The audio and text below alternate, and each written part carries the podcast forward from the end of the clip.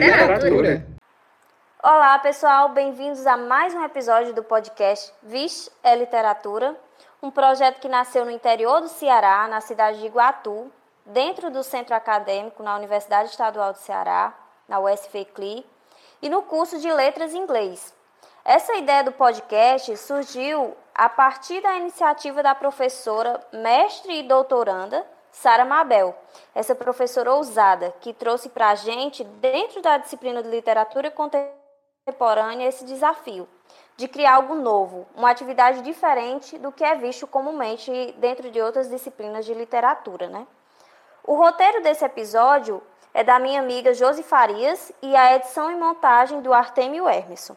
E eu sou Nayana Moura, estudante de letras, língua inglesa da UES, FECLI, e colega dos meninos, e hoje a gente vai debater sobre o escritor Rubem Fonseca.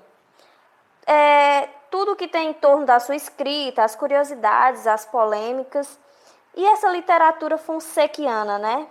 Então, vamos lá. Pessoal, se apresenta aí para a gente continuar esse podcast maravilhoso. Oi, meu povo! Eu sou Josi Farias, colega da Nayana, estudante também de letras em inglês do campo de Iguatu, da Universidade Estadual do Ceará. Pois é, essa disciplina da Sara, eu já era um amante da literatura, mas essa disciplina me abriu aí as portas para diversos autores que eu não conhecia ainda, inclusive o Rubem Fonseca. É, me impactou, lógico, acredito que todos que o Rubem pela primeira vez, e se começar pelo famoso conto Feliz Ano Novo, é impactado. Não tem como, né, com a, com a escancaramento da violência que o Rubem, o Rubem descreve nos seus textos. Pois é, mas eu acho necessário falar de Rubem, porque quando eu conheci o Rubem, eu tive essa, esse medo, essa, esse, esse susto, mas eu mergulhei no Rubem e me tornei até pesquisadora dele. É o, meu projeto de TCC é sobre o Rubem Fonseca e acredito que vou continuar trabalhando muito com esse escritor maravilhoso que eu não conhecia, mas que graças a essa disciplina e a professora Sara Mabel, tive o prazer de conhecer. Tardio? Foi, foi tardio, mas graças a Deus conheci. E é isso, o Rubem Fonseca, ele é, impactou, né? sem medo nenhum, eu tenho, eu tenho como dizer que existe um contos antes e depois do Rubem. O Rubem impactou a literatura nacional com seu humor, né, ao retratar de violência, porque é, é engraçado da obra do Rubem é que você consegue rir e se espantar ao mesmo tempo. Na verdade, o Rubem era um gênio, né? Vamos lá, vamos falar de Rubem. Oi, oi, galera. Então, meu nome é Artemio, é, sou estudante também do curso de Letras em Inglês daqui da nossa FECLE US de Iguatu, no campus Humberto Teixeira, né, aqui no Ceará. E confesso, sim, que estou bastante contente né, em participar desse podcast e dessa disciplina que, assim como eu, meus colegas também perceberam e sentiram que proporcionou bastante riqueza literária, né, muita comunicação, a gente teve é, variados momentos aí que a gente pôde desenvolver muita coisa interessante, né, como eu, no caso, desenvolvi muito minha escrita e a questão da minha comunicação comunicação, que eu era muito bloqueado, enfim. É, então, como já mencionado, né, iremos falar sobre o rei da literatura afiada, como acho que todo mundo conhece, ele é um, um ácido nessa questão da escrita, cruel e ao mesmo tempo realista, né, que é o nosso famoso Rubem Fonseca. Espero demais que gostem e se envolvam, né, se divirtam com a gente, porque também todo mundo aqui está empolgado para falar sobre o Rubem, né, e é isso, galera. Olá, pessoal. Eu sou Letícia Oliveira, também estudante de letras, língua inglesa na USFECLI. E a partir dessa disciplina de literatura contemporânea, eu consegui conhecer alguns autores que até então eu não fazia ideia dessas obras maravilhosas. E um desses autores, que ele assim, ele me jogou para longe da minha zona de conforto, foi o Rubem Fonseca. E eu gosto desse tipo de leitura. Leitura que joga, arremessa você para fora de tudo que é confortável. Então, foi incrível as experiências, as leituras, e eu acredito que você também vai gostar. Então, coloque seu fone de ouvido embarque nessa com a gente. José Rubem Fonseca, ou Rubem Fonseca, ou José Rubem, como desejam chamar, né? É um brasileiro que nasceu em Juiz de Fora, Minas Gerais, em 1925. Mas ainda criança, o Rubem ele veio para o Rio de Janeiro. E foi lá que ele constituiu família e viveu toda a sua vida, né? Ele se formou em Direito pela Universidade Federal do Rio de Janeiro, UFRJ, e entrou para a polícia como comissário do 16º Distrito Policial de São Cristóvão. Ele atuou executando mais funções administrativas. O Rubem ele não foi diretamente para a rua, né? Ele ficou mais no setor administrativo. Mas mesmo no setor administrativo da, administrativo da polícia, o Rubem, ele tinha muito acesso a tudo que acontecia, né? Ele via tudo que acontecia lá. Em 1953, ele foi escolhido, né, para fazer um, aperfeiçoamento nos Estados Unidos. E durante esse período, ele fez mestrado em administração em Nova York, na Universidade de Nova York, né? Regressando ao Brasil em 1954. Depois que ele chegou em 1954, ele passou apenas mais quatro anos exercendo a função, né? E foi exonerado da polícia. A partir de então, o Ruben começou a trabalhar como executivo da Light, que era uma empresa de, de distribuição de energia do Rio de Janeiro. E concomitante a isso, ele trabalhava como contista, romancista, roteirista. Ele tinha diversas funções, né, o Ruben? Quando ele saiu realmente da Light em 1979, aí ele se dedicou realmente à carreira literária, né? O Ruben, ele se destaca muito por, por ser contista, um, ator de, um autor de narrativas realmente curtas, né? E o que destacou, o que teve um destaque assim na sua literatura, foi o seu estilo investigativo e policial, né? Sempre dentro do contexto histórico. E como os meninos já falaram, o Ruben realmente era conhecido como o cara do brutalista, assim, realista. O cara que realmente falava e escrevia o que pensava, o que via, né? E, inclusive, em uma das suas entrevistas, assim, parafraseando até o que o Rubem falou, né? Ele diz que as, se as palavras existem, são para serem usadas. Então, por isso, ele realmente usava palavrões, ele, ele nas suas obras, o erotismo, a pornografia, realmente era algo explícito. Ele não é, arrudeava para falar nada. E quando questionado sobre isso, né, o Rubens dizia que não faz sentido não escrever o que se vê, o que se presencia, né? Afinal, ele mora no Rio de Janeiro. E o Rubem, ele teve muito disso, de, de escrever um pouco sobre aquelas pessoas marginalizadas, que ninguém consegue ver, né? E o Rubem, ele conseguiu ver e escrever, do seu jeito seco, mas bem literário. Sabe, Nayane, você estava falando que o Rubem não tinha medo de falar palavrão. É verdade, o Rubem dizia, né, como você bem parafraseou, que todas as palavras, já que elas existiam, elas deveriam ser escritas, elas deveriam ser faladas. Só que quando você lê o Rubem, mesmo diante desse palavreado todo, ele não perde a sofisticação, ele não perde a sofisticação de um escritor. Quando você lê Rubem, você percebe que o cara dominava a língua portuguesa perfeitamente. Rubem, eu acho ele incrível por causa disso, porque mesmo falando do mundo suburbano, né, desses personagens aí obscuros da sociedade, o cara tem um linguajar sofisticadíssimo, as palavras que eles, os vocábulos que ele escolhe para escrever. É delicioso ler o Rubem, apesar de tudo, né?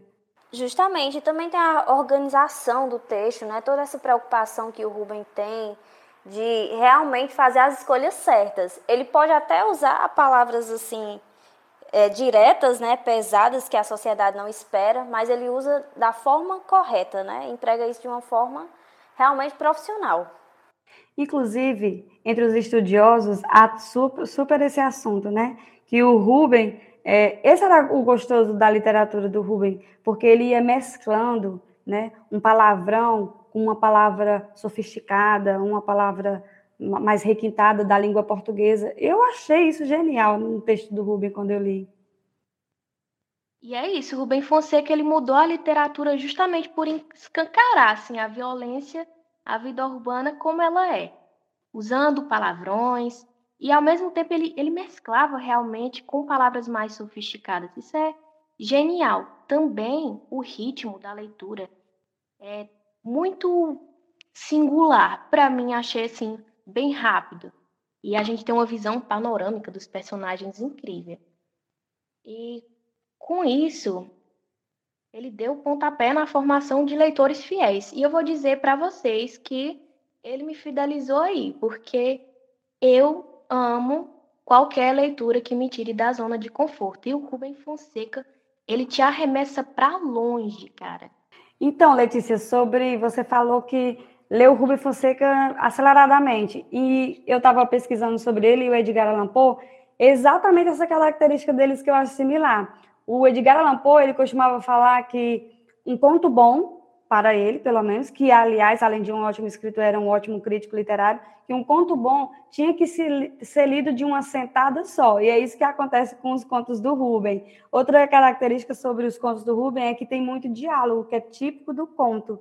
O Rubem, eu acho que ele não é à toa que ele tem essa fama de excelente contista, Letícia. Não, concordo plenamente. Aí imagina ele falando tudo isso aí em uma época que basicamente a escrita era totalmente outra. Ele arrombou as portas da literatura, ele, ele liberou a entrada de vozes, de gritos, de soco. E uma sacanagem, né? Uma sacanagem que lá ele gostava de colocar. Elas, essas coisas, esses estilos, essas coisas a gente vê aonde? Nas cidades grandes. Essa é a realidade que ele mostra pra gente. Essa foi, essa longa trajetória é iniciada com os prisioneiros, inclusive, que foi uma porrada inédita. Ela marca a estreia de Rubem Fonseca como autor em 1963. Começava daí uma outra maneira de fazer literatura no Brasil. É, sobre o. Tem uma curiosidade engraçada sobre os prisioneiros do, do Rubem Fonseca. É, vou contar uma historinha rapidinha sobre ele. O Rubem Fonseca, quando ele tinha 18 anos, é, ele já escrevia desde sempre. Ele sempre foi uma criança muito introspectiva é, e seu hobby na infância, para você ver, era ler. Curiosamente, muitas pessoas falavam, né, é, agora já na fase adulta, que o Rubem tinha um senso de humor. E eu acredito, porque quando a gente lê o Rubem, a gente ri. É, e ele era uma criança introspectiva, mas sempre gostou de ler e dos escritos. E, então, quando ele tinha 18 anos, ele decidiu que queria publicar e juntou 10 contos que ele tinha escrito né, né, ao longo da juventude e levou para um editor no Rio de Janeiro, uma editora do Rio de Janeiro, uma editora tradicional. E o editor recebeu ele muito bem e pegou o manuscrito do Rubem e disse que não se preocupasse, que ia ler com carinho é, o manuscrito. E aí o Rubem foi para casa. Aí, passado alguns dias, o Rubem começou a ficar preocupado porque não tinha recebido nenhuma informação da editora e, além do mais, não tinha cópias do manuscrito, né? Ele chegou lá na editora muito aflito, muito preocupado, e o editor disse: Não, calma, cara, calma, estou parafraseando aqui, né? É, calma, calma, que, que a editora ela é, ela é, muito antiga e desde sempre nós temos o cuidado de quando lermos, né, depois que a gente lê os manuscritos dos escritores, é, a gente devolve para eles. Aí o, o, o Rubem, tá, então tá certo. Mas aí, minha gente, deu azar, porque eles perderam né, o, o manuscrito do Rubem. E quando o editor foi conversar com ele, tinha uma coisa pior ainda. Além de ter perdido, ele não chegou nem a ler.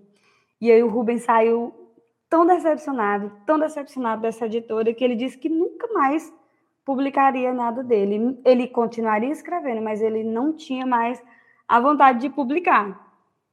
Graças a Deus isso não aconteceu. Aí a curiosidade sobre os prisioneiros. É, na década de 60, quando a, quando a Naina fala que ele trabalhou na Light, nessa estatal, ele continuava escrevendo, que eu acredito que o Rubens sempre escreveu. E aí a secretária dele encontrou 10 contos, olha que coincidência, né? Encontrou 10 contos dentro da, da gavetinha lá do escritório dele e levou para um amigo do Rubens, que era um editor, né, o Gumecindo Rocha Dória, um editor do Rio de Janeiro também. E o editor ficou impressionado com os contos e decidiu, sem autorização do Rubem, sem conversar com o Rubem, é, rodar um livro. Quando o livro foi rodado e estava impresso, ele chegou lá para o Rubem e apresentou a ideia. Aí o Rubem ficou puto com o editor, né? ficou uma fera, disse que não queria saber de publicar nada, não. Só que aí o, o editor acabou convencendo o Rubem, né, alguns dias depois, com uma condição o Rubens só deixaria o livro ser publicado se a capa do livro fosse um desenho de um filho dele de cinco anos. E aí foi a vez do editor ficar puto com o Rubens, né? Diz que não, não dava certo. Enfim, eles entraram no acordo e o livro foi, em 1963, lançado com a capa é, do filho do Rubens. Detalhe, tomou o gosto do público, as críticas foram um sucesso e é, eu achei muito interessante essa curiosidade sobre o livro. O cara. Pois é, mulher, ah, eu tava ouvindo aqui tu falando, né, e eu tava viajando nessa história. Eu, eu gosto desse jeitão dele, do Ruben, né, ser uma pessoa bem carrascona mesmo, né, nesse, nesse determinadas situações que ele que ocorre, né. Enfim, é, pessoal, não sei vocês, mas eu, assim, particularmente, eu senti uma dificuldade enorme em situar o Ruben em um período específico. Eu acho que a Josi pode até me ajudar depois, né? Assim, num contexto histórico específico, até porque ele teve o primeiro livro dele lançado na década de 60, né? E depois disso foi, assim, metralhadora de narrativas extremamente intrigantes. É, e eu também percebi muito, assim, já pela questão do impacto que ele causou na literatura, né? que ele foi um, um, um escritor, né, da literatura pós-moderna e todos, ele trouxe todas as características nesse período e outras também no caso, né, como a violência levada ao extremo, né, ele uniu fatos históricos é, para o estilo é, policial em suas narrativas e a exploração política também. Ele abordou bastante esse tema é, né, em seus seus contos, seus livros e ele era bem ácido, como eu tinha falado também aqui, né? O sexo também era algo muito bem colocado. A solidão dos personagens, eu acho que foi uma das coisas que eu mais notei, coisa que ele faz assim de uma forma muito bem feita. E o pouco que eu li dele, eu consegui notar é, essa questão, o aprofundamento que ele leva dos personagens na, na questão da solidão também. E os personagens do Ruben, né? Vocês podem ver que ele descreve assim com uma precisão até as coisas assim mais horripilantes, né? É, coisas assim que a gente não não costuma descrever, né? Características físicas. O Ruben realmente não deixa passar nada, que é para você conhecer inteiramente aquele personagem, fisicamente, emocionalmente. Então ele e faz e com isso faz você adentrar realmente no mundo daqueles personagens. Você é, vive aquele conto, né? Porque o Rubem é, é, conhecido mais por os seus contos e eu tive mais acesso aos contos do Rubem. Então, realmente a gente vive a história daqueles personagens. Por mais cruel que seja, você consegue entrar naquele mundo, sentir mais ou menos o que eles estavam sentindo. E como eu estava falando antes, a gente tem esses protagonistas nesses contos de os prisioneiros de uma forma assim que os personagens estão para resistir ao mundo. Ele uniformiza, ele corrompe o que existe mais verdadeiro, é genuíno. O que tem de pior no ser humano. Ele traz assim essa realidade na nossa cara de ele não tem pena de você, ele não não está medindo palavras é, sobre os personagens do Ruby, aliás, sobre a temática, né? A Nayana estava falando, sempre são personagens assim muito fortes, né? Sempre e sempre é um personagem é, marginalizado. É, so, e sobre essa temática do Ruby, essa característica dele ser bem político e crítico. O Ruby é muito crítico, né, na sociedade. É, essas características do Ruby a gente vê é, no primeiro no primeiro no primeiro livro dele, né, que é Os Prisioneiros, é, surgiu na época esse comentário de que o nome do livro era exatamente isso, era uma analogia à vida é, contemporânea, ao homem contemporâneo, né? Que ele estava sempre preso àquela sua inexistência insignificante e também uma alusão à barbárie social. Então, ou seja, o Rubem, eu não sei, Artemio, porque é impossível precisar quando o Rubem começou a escrever. Podemos precisar quando ele começou a publicar, que foi em 1963, que é Os Prisioneiros, né, um livro de contos, e que já carrega essa característica marcante do Rubem. Eu acho, assim, acredito que o Rubens sempre teve essa carga, né, essa carga temática de, prisioneiro, de, de protagonistas fortes e marginalizados. E nesse livro, já inicial da carreira dele, estreando né, a carreira dele, ele já deixa, ele já diz para que veio. E depois, reunindo 18 contos, ele fez a antologia de O Homem de Fevereiro ou Março. Ele traz uma visão também panorâmica do que seria o primeiro Rubem Fonseca, talentoso, impactante, tornou referência nas últimas décadas ao impor a ficção urbana de forma definitiva. Pois é, e sobre o Rubem, né, a gente fala muito sobre os contos do Rubem, mas nós não podemos esquecer que ele tem muitos romances. Eu, infelizmente, ainda não li, mas estou aqui com três romances do, do Rubem para ler, entre eles Agosto, que é o, acho que o mais comentado, o Caso Morel também está aqui comigo, e A Grande Arte. Né? Esses três livros estão aqui esperando o momento tomar um fôlego aí das coisas da faculdade, da vida, para começar a ler. Os de contos eu acho que eu já devorei um bocado. E, mas é sempre assim, é, ler Rubem é fascinante, eu acho fascinante. É, o Rubem me cativa demais, apesar de me assustar também, porque, como os meninos já falaram aí, a gente se depara com a realidade do nosso país. Severino Inclusive... Marques apresenta um, um personagem fisiculturista, pugilista, galã.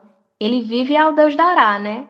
Além dele, o inimigo. Nesse conto, ele mostra a desagregação de um grupo de colegas de escola e o apego ao nostálgico do narrador a uma época que já se foi. O inimigo dele é o tempo, que muda tudo, inclusive a afeição da sociedade brasileira que se urbaniza aceleradamente na década de 60. Sim, voltando às obras do Rubens, né, que a Josi citou algumas das obras dele, Agosto se tornou uma das obras assim mais popular conhecidas, assim, por todos, por ela ter é, sido adaptada para a TV, né?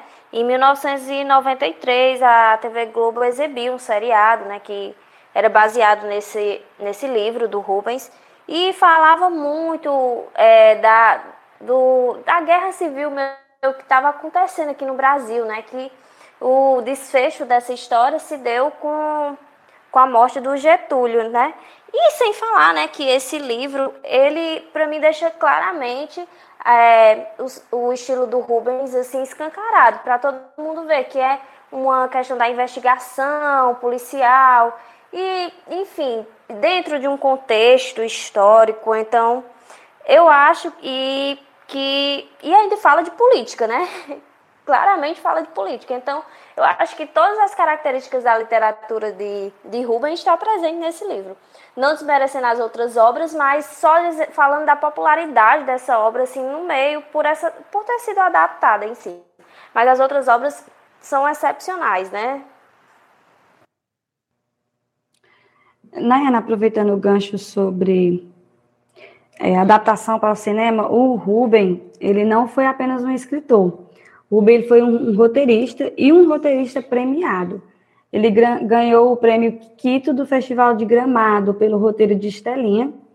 E esse prêmio, ele é o prêmio considerado o prêmio nacional de mais importância do cinema nacional, esse prêmio de Gramado.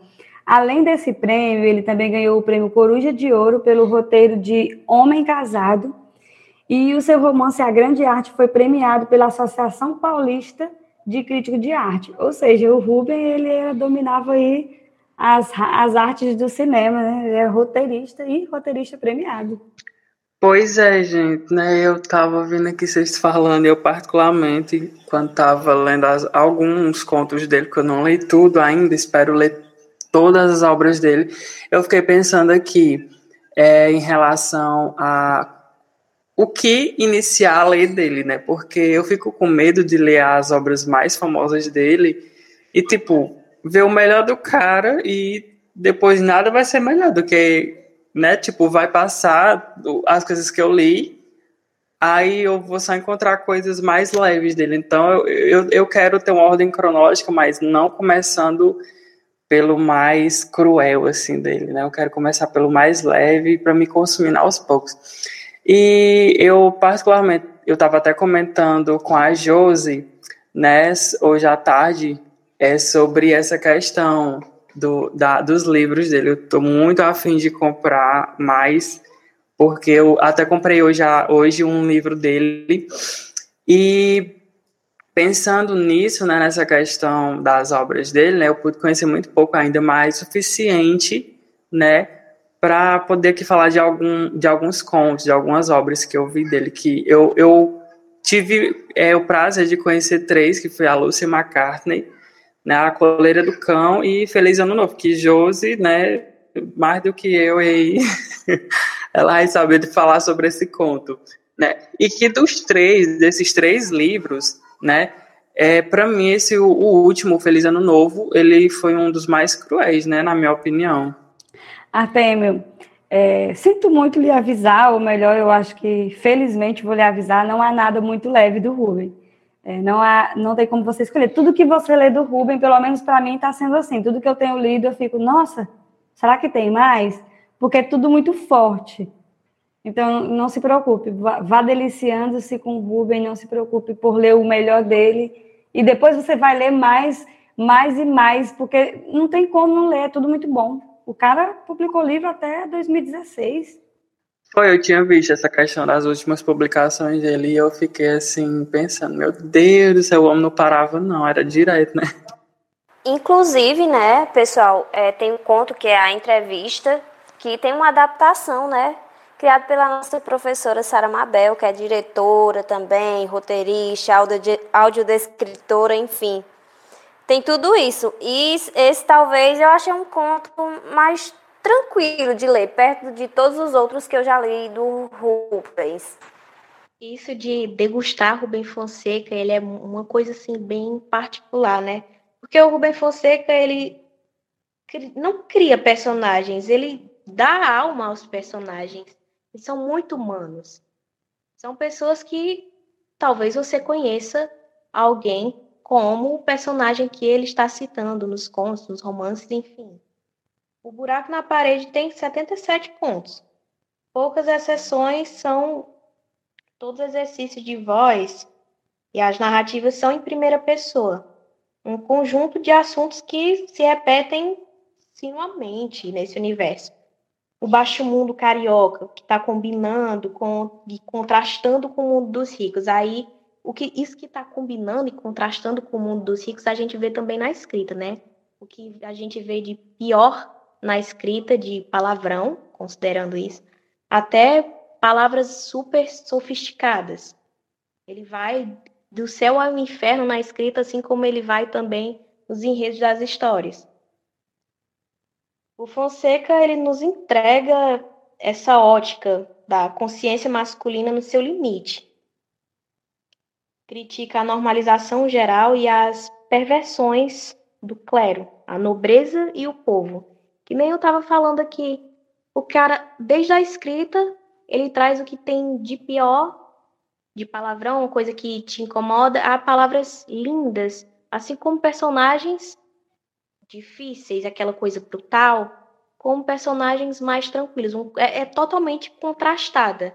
Tudo que ele faz tem um contraste muito grande. É impressionante, cara.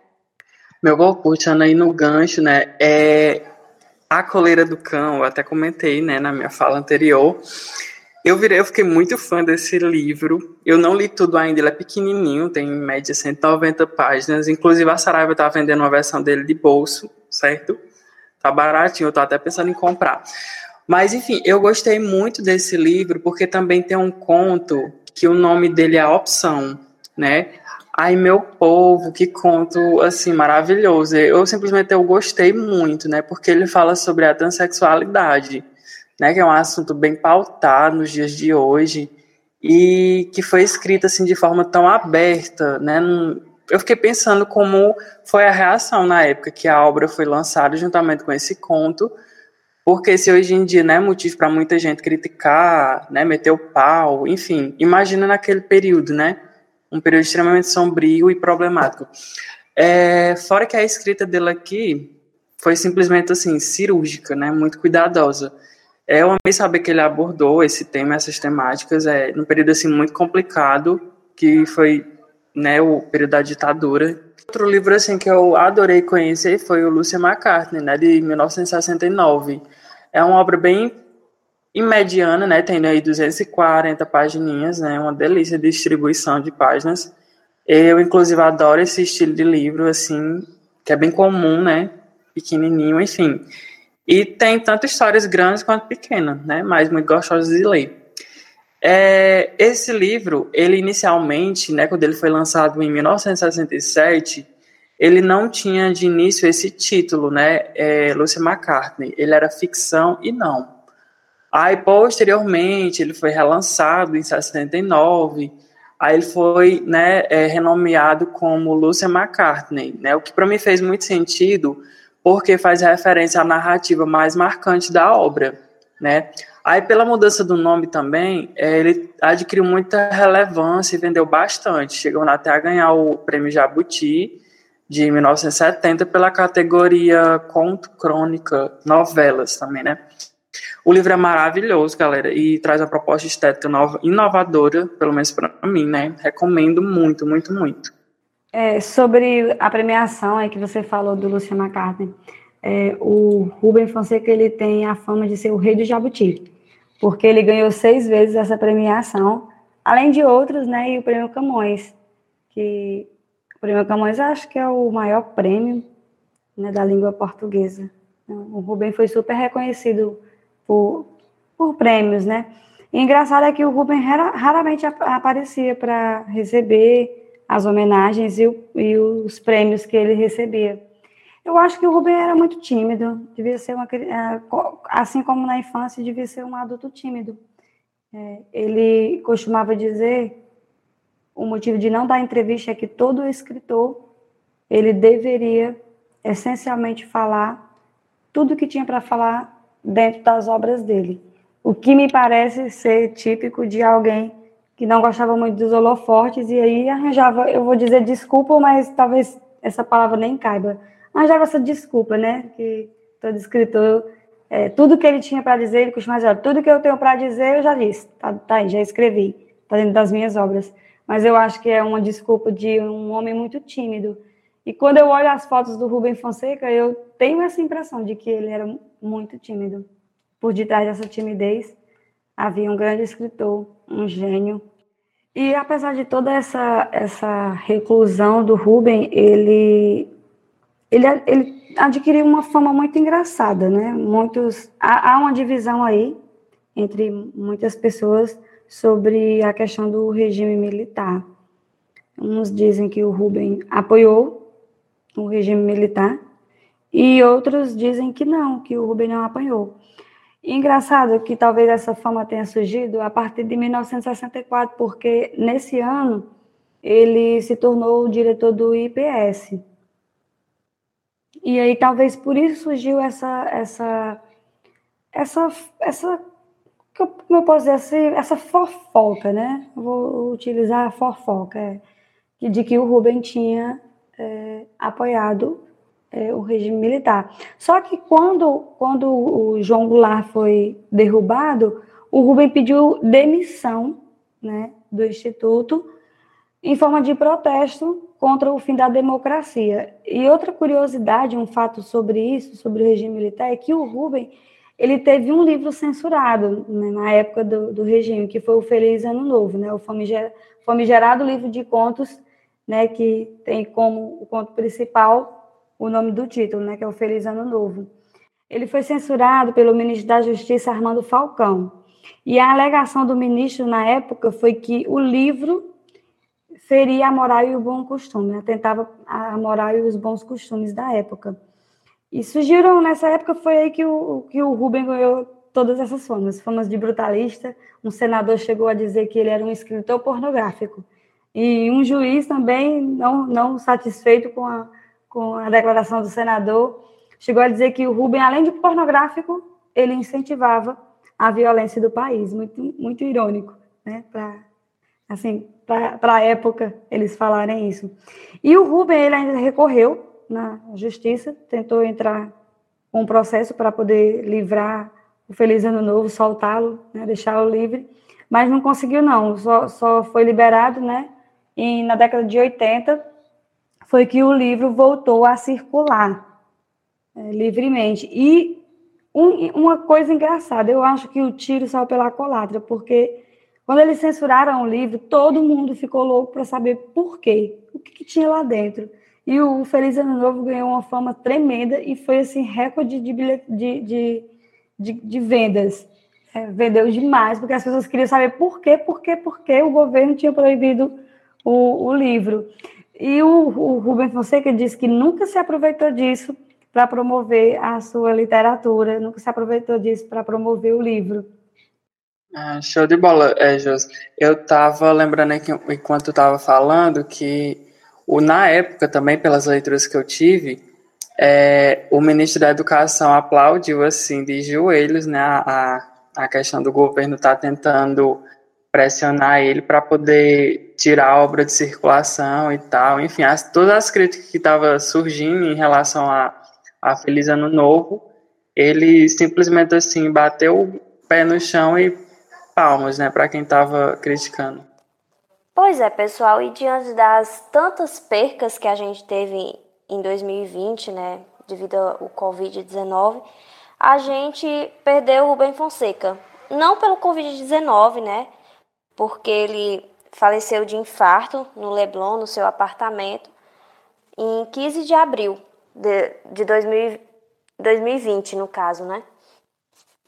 E foi uma grande perca assim para a literatura no geral e para todos aqueles amantes do Rubem Fonseca, até porque o Rubem ele escreveu até até falecer, bem dizer, né? Eu posso dizer assim, porque o último livro que o Rubem publicou foi Carne Crua em 2018, então é algo muito recente.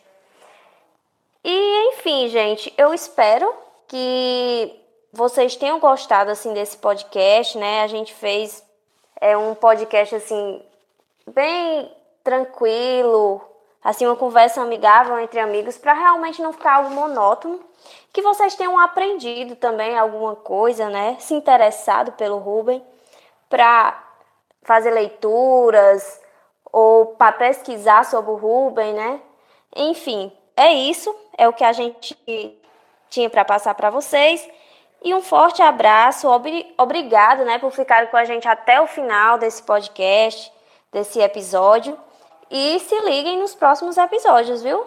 Pois é, galera, falar sobre o Rubem Fonseca é tipo esse ufa, né? Assim, é tanta coisa que roda. É, o escritor é maravilhoso. É verdade, Nayana, perdemos o Rubem ano passado, uma grande perca. Mas é isso aí, galera. Muito obrigada aí por estar com a gente. Espero que vocês continuem escutando o podcast, esse projeto maravilhoso. E leiam Rubem Fonseca, porque ler Rubem Fonseca é se deparar com o que há de mais ousado e forte na literatura nacional contemporânea. Forte abraço, gente. Se cuidem, saúde. É isso, galera. Todo mundo aí se despedindo né, desse podcast maravilhoso, essa conversa que fluiu assim muito bem. Eu tô assim me sentindo honrado por estar falando sobre um autor que eu não tinha conhecido até então, né, né, dessa disciplina. E após essa disciplina, como eu falei na minha apresentação inicial desse podcast, eu aprendi muito, melhorei muito minha comunicação, minha escrita e minhas leituras também, né? E, enfim, é isso. Espero que a gente também possa ter contribuído com alguma coisa para vocês. E forte abraço, tomem cuidado, né? Muita água, muito amor no coração. Beijo, beijo, galera. É isso, pessoal. É super gratificante falar sobre um autor com, com a herança de escrita que deixou pra gente maravilhosa. Infelizmente a gente perdeu ele, mas a gente tem aí as obras para apreciar, para degustar. E espero que vocês leiam Rubem Fonseca, se deleitem com as. se deleitem, se irritem e aproveitem. Vixe, é literatura.